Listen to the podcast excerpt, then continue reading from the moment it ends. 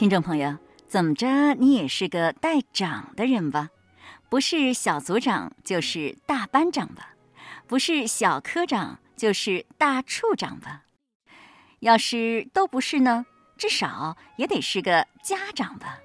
就算现在不是，以后也得是吧？好好想想，仔细看看，目光所及，无处不有领导。不在单位当领导，就在家里当领导；不在今天当领导，就在未来当领导。那么，你会当领导吗？你这个领导当的怎么样呢？当领导有学问。孔子在《论语》当中就很多次、很多次的谈到怎样当好领导。今天呢，我们就来学学这句话。今日嘉宾马庆西。主持人：溪水。马庆西，山东省实验中学语文教师，对中国传统文化经典有着深入的研究和体验，深入机关、学校、社区进行讲座数百场。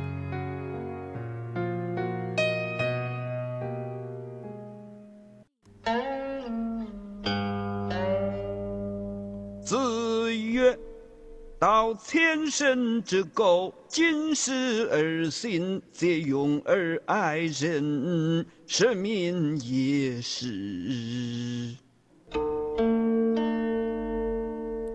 这句话出自《论语》的一点五章。子曰：“道千乘之国，敬事而信，节用而爱人，使民以时。”这句话是讲治国的方法吗？是的。因为一开始讲岛千乘之国，这个千乘之国就是一个大的诸侯国。那用在单位和家庭能行？一样的。好，下面我们就来看一看，不管是一国之君、单位领导，还是一家之长，从中都能学到些什么。你把这句话给大家翻译一下。啊，这个岛千乘之国，就是我们在治理一个国家的时候，敬事，对事情要认真，嗯，而信，对百姓要讲信用，节用是节约用度。爱人，这个人就是民，啊，爱民，爱护百姓，爱护下属，爱护员工，爱护家人，使民以时。就有的时候国家有一些工程需要百姓来参与，这个时候要按照时节，不能是在农忙的时候让他去修水渠，一定是在农闲的时候，啊，不能说是过年了，我们把百姓调出来干个什么事情，除非是有很紧急的战争，要不然的话，百姓内心是有怨言的。导是治理的意思，你看它翻译成治理啊，这只是硬翻译。导是引导，引导。所以说古人治国的理念是什么呢？是我先做出样子来引导，我先修身，然后齐家。为什么能齐家？家里人都向我学习，那就齐家了。我们这一家好了，周围都跟着学，那慢慢的整个这个四里八乡都学好了，慢慢的整个国家就学好了，整个天下就好了。所以说我们现在治好像是强调。手段，我要去管他。而古人讲，我治国是什么？我先管好我自己，我在前边做了个好榜样，大家相关而善，都做好了，这不一样达到了天下太平的目的吗？对，治理是对外的，引导就是对内的，先做好自己。要求自己，这也就是上一条咱讲的这个孔子的弟子，就分成了两派，比较重要的，像曾子这一派就是对内的。还有一派是子夏，好像他强调物外，哎，建立施工，所以曾子这一派可以说是正传。那千乘之国有一千辆马车的国家就是大国了。是的啊，齐鲁两国当时都是大国，是吧？嗯，齐国要更大一些。就是这里孔子要特别强调一个千乘之国。那刚才讲了，其实治理单位啊、家庭啊都可以用到这个道理。哦，他说这句话的时候，是不是面对的对象是国君等等的？这都有可能。啊，你看这一条实际上是讲怎样做一个人君。啊，敬事就是忠谨慎、尽心尽力；信就是诚信，不能说是朝令夕改，这样老百姓就无所适从。节用就要要节约。呃，是指这个统治者不能奢侈浪费，因为作为统治者或单位的领导者，他往往容易享受过度。因为他有权他掌握着权力，他享受起来比较方便一些。再一个，我们讲呃上行下效，如果领导者比较奢侈，那么相对应的跟他比较接近的官员就比较奢侈。那官员回来之后，他的家人，慢慢的他的邻居，慢慢的全国的百姓都比较奢侈。如果大家都物于享受，而这个物资是有限的，这个时候就会起战争。爱人就是有仁爱之心，爱护老百姓，是吗？是的，啊，使民以时，要是拿现在来类比呢，能不能举个例子？比方说单位里要加班，那一定要选一个合适的时机。就是说，在春节来临的时候，嗯让大家过度加班就是不合适的。嗯，不合适，或者说人家这个时候员工家里有紧急的事情，呃非要来加班，无论如何不许请假，这一些都是不合适的。那要做到这五个方面，才能够治理好一个国家，这是对一个领导者的基本要求，是吧？嗯是的，但是你像刚才我们提到了齐鲁两国，齐鲁两个国家，一个强一些，一个弱一些。齐国的一开始的开国领袖是姜太公，然后鲁国的开国领袖是周公的儿子伯禽，他们应该都算做到了这五点吧？但是他们国家的强大程度是不一样的。齐国也有强大的时候，鲁国也有强大的时候，彼此都有过这个盛衰的阶段。就是说在，领导者实际上做到这几个方面是很不容易的，尤其是进士这一个，在那个时候啊，好多国君是不大勤政的。孔子那个时候，以春秋时候是东周了嘛，比较乱。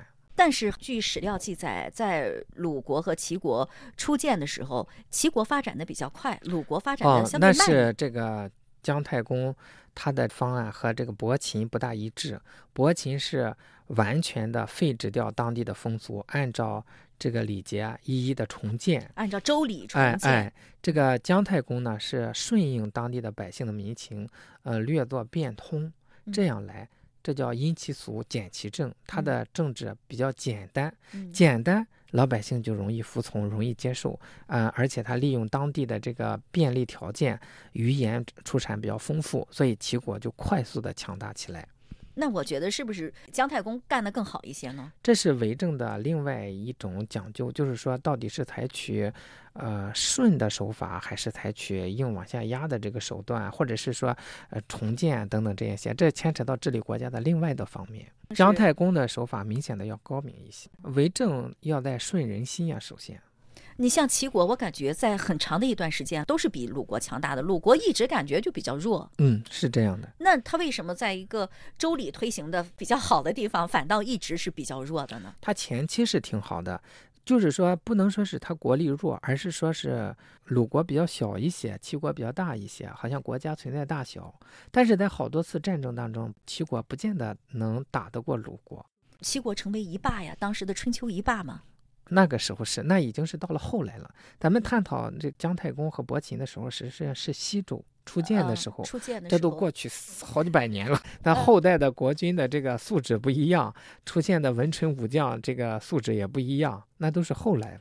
而且当时周公听到了伯禽的汇报，但是伯禽是干了三年之后才来向周公进行汇报的，姜太公是干了五个月就来汇报工作了。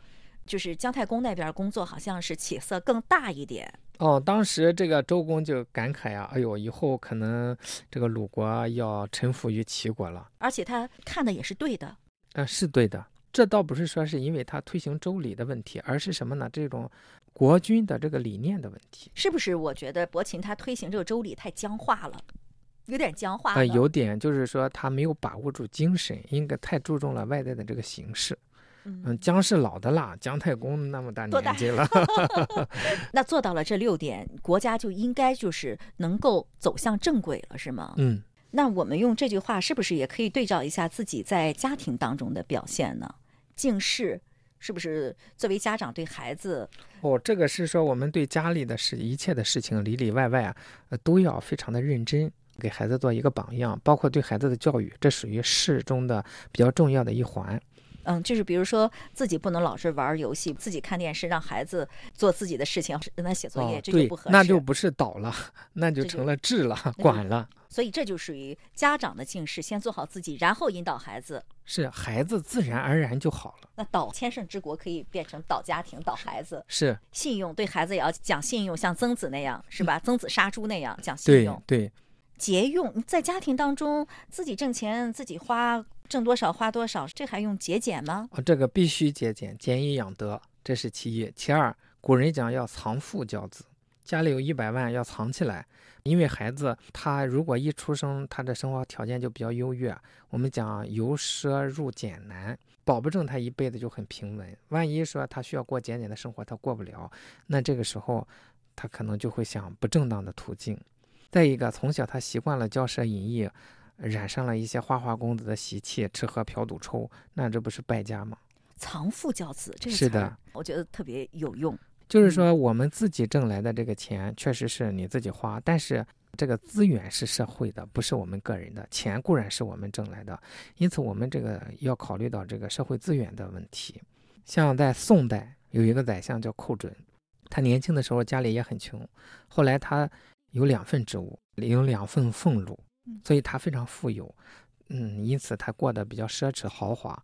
当时的人觉得他功劳比较大，好像这么享受也不为过嗯。但是呢，等到他去世之后不久，他的孩子可是从小就过这种生活的，因此很快就败落了，过得很穷困，被人家耻笑。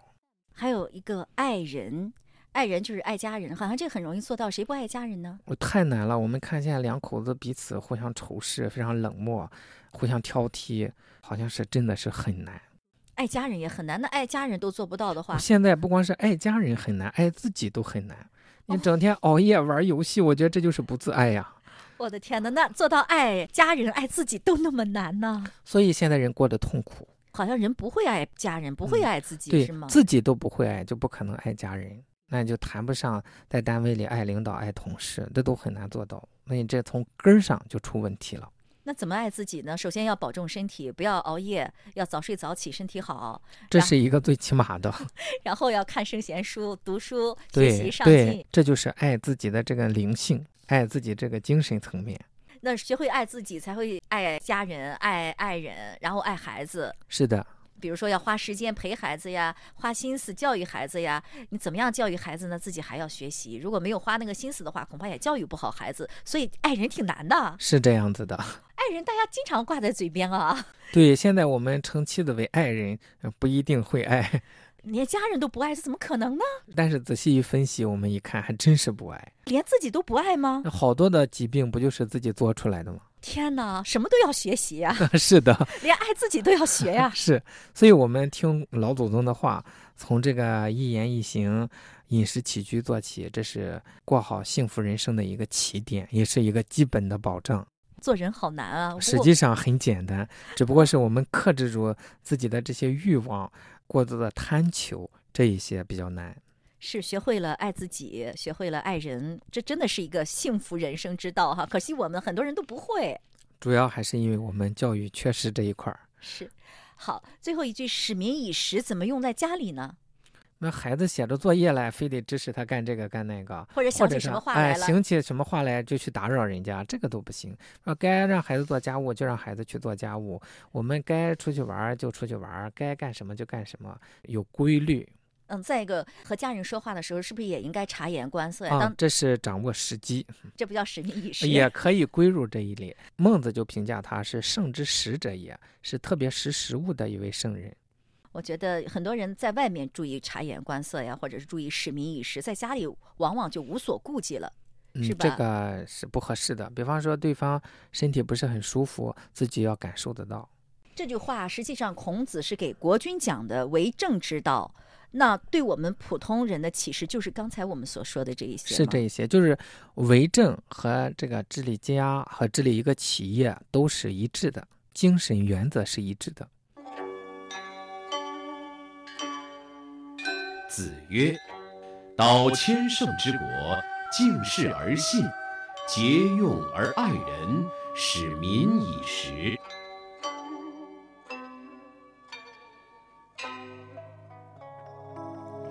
其实齐家、治国、平天下的道理都是一样的，都要从修身做起。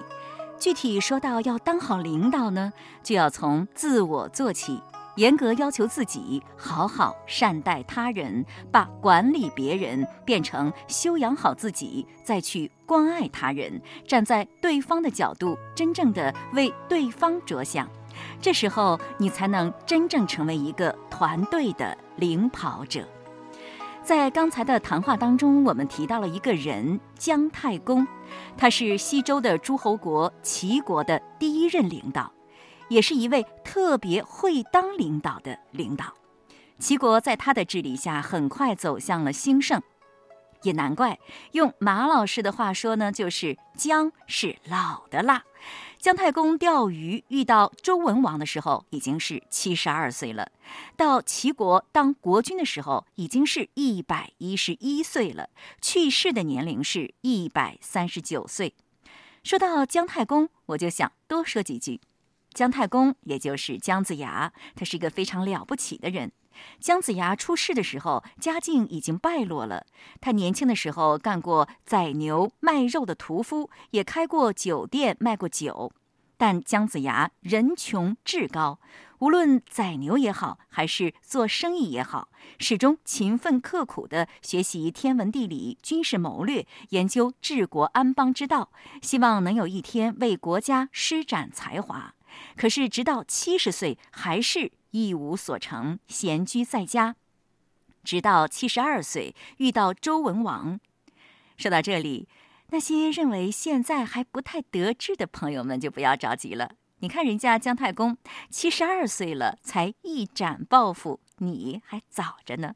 所以啊，只要开始，永远不晚。当然，保重好身体也很重要，否则怕是真要等不到那一天了。我记得有位老师说过一句话。有些人吧，总在抱怨没有机会。这时候，我们不妨常问自己这样一句话：当机会来了，你能做什么？在一般的人生规划当中，青年、中年可以说是最宝贵的黄金时期，开展工作、经营家庭以及知识技术的成熟，都要在这个阶段好好努力。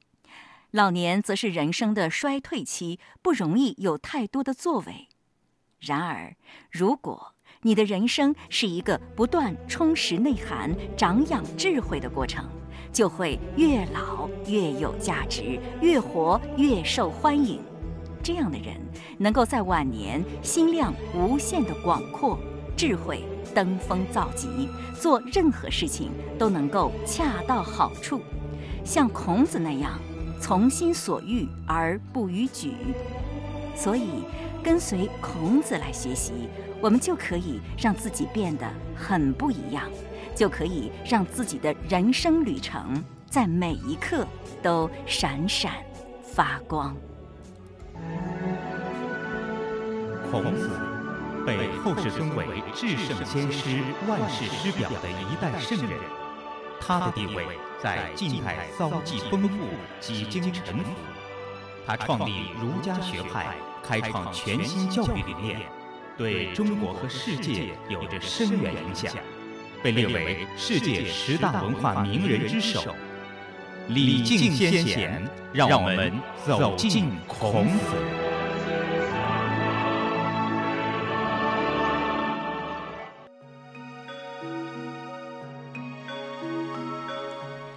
姜太公是周文王、周武王的好助手，也是众多下属和子民的好领导。他特别善于开展工作。当时齐国所在的地方地理环境比较恶劣，人口也很少。姜子牙就因地制宜，确立了因其俗、简其礼、通商工之业、变于言之利的治国方针，并广纳贤士。在这种农工商三宝并举的宏观战略指导下，齐国制造的冠带衣履畅销天下，语言流通列国，诸侯纷纷前来学习。齐国逐步由偏僻荒凉的小国、穷国，发展为雄居于东方的大国、富国。在齐国数百年的发展史上，代代相传，产生了巨大的影响，确立了齐文化的历史地位。前不久，我参加了一个企业家自发组织的传统文化学习活动。企业家们嘛，都是各个企业的老板，也就是领导。其实他们也不是一开始就会当领导，有的是在走了一段时间的弯路之后，才蓦然醒悟，由衷的感慨自己在学习了我国优秀的传统文化之后，给自己和企业带来的巨大变化。比如他，海燕，青岛一家童装企业的老板，由企业经营不善到步入正轨，他悟到了什么呢？当你哪些理念发生了转变的时候，企业的状况也发生了改变呢？经营这个企业的时候吧，那时候是只想着我怎么样让企业赚到钱，只想着一个，没有去考虑我的客户，没有去考虑我的员工。但是老师一句话让我触动很大，就是你经营这个企业经营不好，原因根本是什么？经营企业的核心就是要造福客户。成就员工，现在我也把它定成我们的企业文化，定成我们公司发展的宗旨，处处为客户考虑，处处为员工着想。过去光想摘那个花儿，要那个果儿，往这个花果上使劲儿，没有在根本上使劲，所以会出现一些问题。对，当我意识到这个问题以后，现在就是以客户的利益为重，从客户的角度去出发，然后在公司管理上以成就员工为目的。把产品做好，然后把那个客户服务好，就是以客户的利益放在第一位，然后成就员工，让员工成长，让员工挣到钱放在第一位。就是你不用再去考虑赚钱的事儿，我觉得那等这一切都做到足够好的时候，你赚钱只是顺带的事儿。当把根本做好了，你这个根壮了，给这个根施了肥、浇了水，这个大树能茁壮成长了，那开花结果就是很自然的事情了。对，一切都是顺其自然的。其实我们这个事业也像个大树一样。我们很多人的误区就是，我只想要果子，我想要赚钱，我只从赚钱这一方面去使劲儿，但是忘了我们的根，我们企业的根，企业的根其实就是我们的客户，我们的员工。只有我们把我们的员工和我们的客户都照顾到了，让员工茁壮成长了，让我们的客户都受益了，这个盈利这个果子，它自然它就会收获。当初你遇到了问题，然后呢，理念发生了转变，并且也已经开始实施了。那我非常关心你实施了多长时间，有没有取得效果呢？接触第一次的时候，也就是去年的七月份，到现在也就半年的时间。但是我现在对我公司的一个改变，对我家庭的一个改变，我我特别欣慰，特别满意。我觉得只要是现在是把这个人做对了，把这个方向明确了，一步一步的肯定能达到那个成功的那个彼岸。那现在你觉得收到效果了吗？公司方面盈利方面，现在暂时没有看到效果，但是我的员工发生了大变化，我的客户发生了变化。我觉得我的心是真诚的，我的客户、我的员工，他们都能感受到，包括我身边的每一位人。当你真诚的去对待别人的时候，他一定会接触到；当你虚伪的时候，虽然是说的是很好听，但是你发心不真的时候，别人也能感受得到。那你觉得你的员工发生了什么样的变化呢？我自己改变以后，吸引来的员工都是特别的上进的，然后他们很积极、很主动。去年来的一个员工说的一句话，很让我感动。我们开了一个跟客户的一个交流会，在和客户一起吃饭的时候，我的员工说了一句话：“哎，我们老板虽然文化不是特别高，虽然他每一项专业不如我们各部门的每一个人，但是我们愿意跟随他。我觉得我们老板说的话都很真，我觉得这是对我触动比较大的，也是我上完这个课程以后，我的我内心发生了改变。以前是有时候我还想我这个人太不会讲话，就是太直，有什么说什么。”现在发现这是一个优点，嗯，让大家能感受到你的真诚哈。对，所以说，我做人的宗旨也是对人一定要真诚，不管别人怎么样，我要去帮助别人，帮助别人就是成就自己。做企业的过程当中，虽然是有一些管理方面的技巧啊，营销方面的技巧，其实最根本还是在于做人，还是先要把自己的心安顿了，然后才能做好事。对，做事先做人。这个人做好了，你做事就不会差到哪里去。如果你把人都做不好，你就没办法做好事。